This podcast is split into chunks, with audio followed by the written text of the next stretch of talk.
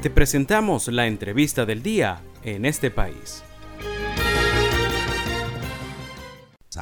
Ya está nuestro primer invitado conectado telefónicamente. Se trata de Armando Chacín, es el presidente de la Federación Nacional de Ganaderos de Fedenaga. Eh, vamos a estar conversando con él en la tarde de hoy. Muy buenas tardes, señor Armando. Le saluda José Cheo Noguera. Bienvenido a este país. Saludos, buenas tardes, José. Y bueno, darte las gracias por de alguna forma abrir esta ventana para los productores agropecuarios del país. No, encantado nosotros de escucharlo. Además, nuestra encuesta de hoy tiene que ver con comida y ustedes pues son eh, una, una parte de la responsabilidad bien grande de lo que es eh, el alimento del venezolano, de la mesa del venezolano. Eh, estamos leyendo con preocupación y de eso, en eso queremos enfocarnos hoy precisamente la preocupación que tiene todo el sector ganadero por pues el financiamiento.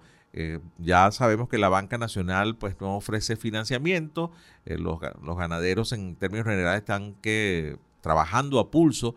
Y ahora quizás lo que más le preocupa es que la misma situación del país ahuyente a posibles inversionistas extranjeros que pudieran venir a apuntalar económicamente la gestión ganadera del país. A ver, cuéntanos eh, exactamente sobre este tema.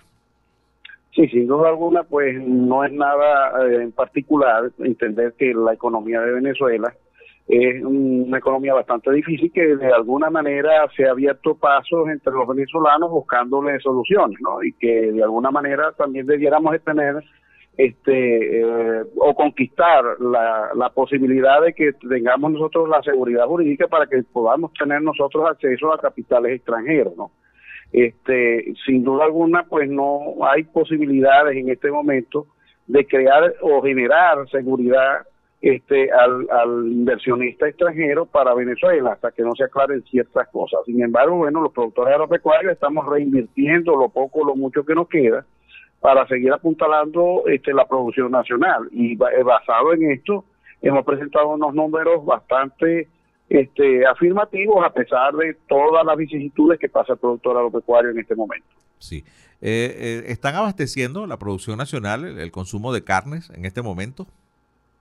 Sí, hemos tenido sorprendentemente, nosotros hace cinco años teníamos un consumo de carne per cápita de solamente de res, estamos hablando de carne bovina, de res y de vaca y búfalo, este, aproximadamente de 8 kilos. Hoy vemos con las matanzas, no es, estamos hablando de estimados, este, según las matanzas, según lo que este, se mete en los frigoríficos para el sacrificio, este, que hay aproximadamente un consumo, creyendo que tenemos más de 28 millones de personas todavía en el país, hay un consumo aproximado de 12 kilos, quiere decir que ha aumentado este, eh, sustantivamente este el, consumo de, proteína y en el caso de nosotros de lo que representamos que es el, la carne de, de res y el de bovino, ¿no? De, búfalo, pero Sí, señor Armando, sin embargo, dependiendo por supuesto en el estado del país en que se encuentren, el, el precio de la carne se ha mantenido, de la carne de, ganado bovino. Eh, por ejemplo, en el, en el estado donde nosotros estamos, ha estado alrededor de los 5 o 6 dólares por un buen tiempo, incluso eh, presentando a veces en algunas ocasiones el precio de la baja. Eh, pudiera decirse que, es porque hay alguna sobreproducción. Eh, ¿Cómo están esos costos de los ganaderos en este momento para que al consumidor final nos llegue la carne a un precio más o menos estable durante un tiempo? Si hablemos de la estructura de costo, la estructura de costo, por supuesto, no sacia nuestras necesidades, pero estamos haciendo grandes esfuerzos. Hemos demostrado que el rebaño se ha recuperado alrededor de 11 millones y medio a 12 millones de cabezas, según nuestro estimado, por, por la matanza que hacemos nosotros, por supuesto, el descarte.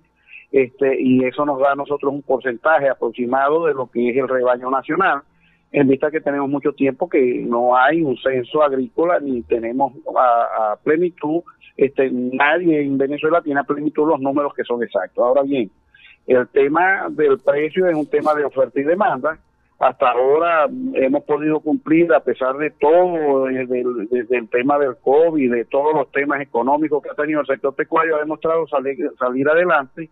Este, y eh, no hay todavía desabastecimiento y no habrá todavía desabastecimiento en el país este eh, y por supuesto que usted llega a la carnicería y va a conseguir el corte que usted quiera con los precios quizás más económicos en carne este bovina de Latinoamérica, ¿no? Tú llegas a comprar a Colombia un kilo de carne y posiblemente esté alrededor de 10 dólares el kilo de carne, este, que te, puedes consumir aquí un kilo de carne de primera entre 6 y 7 dólares. Entonces, siempre los precios de Venezuela distan de los precios internacionales y te estamos hablando de un país vecino. Hay países que marcan 16, 17 eh, dólares por kilo de carne, este según sea su poder adquisitivo y según sea la demanda, ¿no? Sí, y incluso en algún momento eh, la, la, proteína proveniente de las aves ha estado casi igual que el precio de la carne bovina.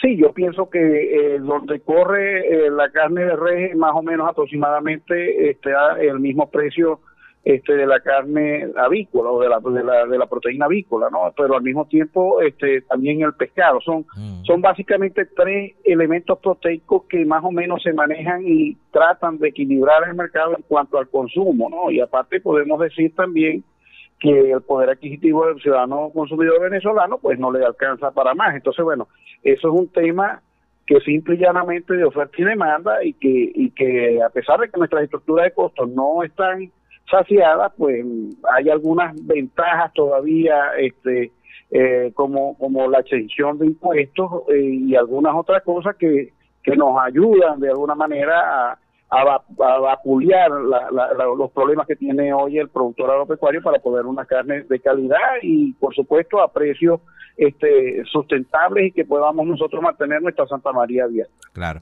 O sea que todo apuntaría, estoy conversando con el señor Armando Chacín, es el presidente de la Federación Nacional de Ganaderos, todo apuntaría a una mejora importante del sector si tuvieran financiamiento, si tuvieran gasoil, ¿no? Entre otras cosas.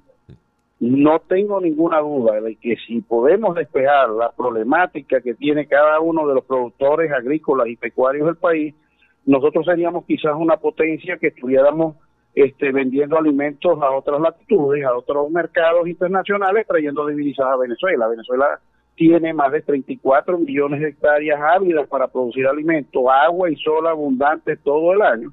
Y, este, por supuesto, necesitamos es apuntalar eh, eh, ese, ese rubro económico, esa actividad económica para que de alguna forma no estemos esperando solamente que este, podamos sobrevivir los sectores rurales en base a las dádivas que nos puede dar el petróleo en un momento dado. Así que hay una oportunidad inmensa de producir alimentos.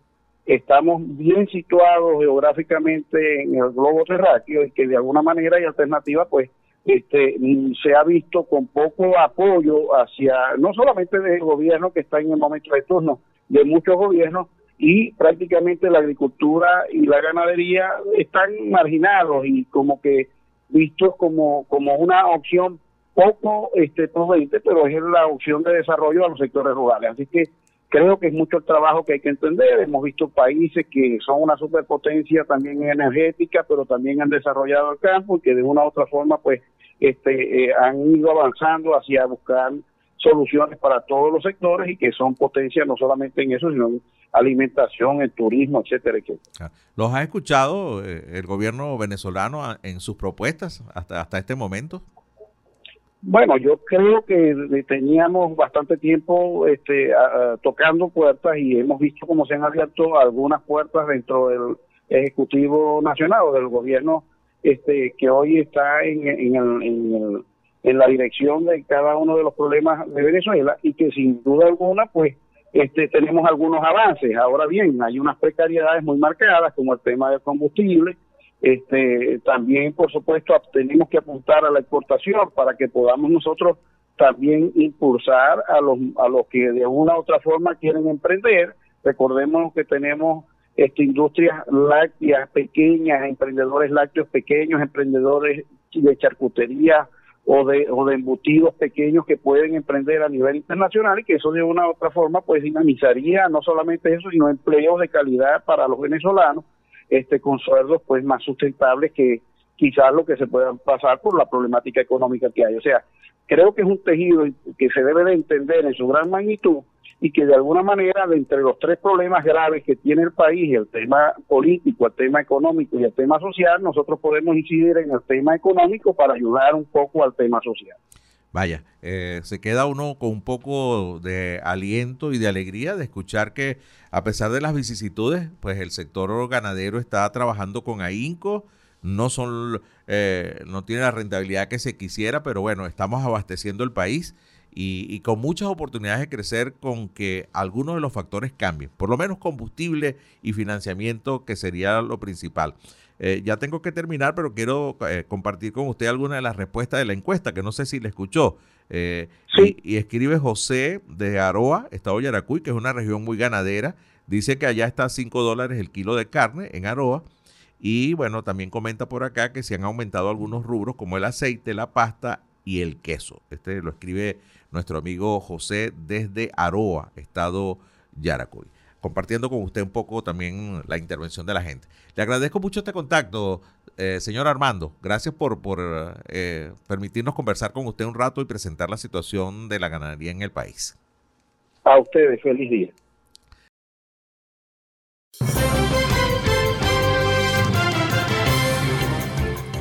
Esto fue la entrevista del día en este país.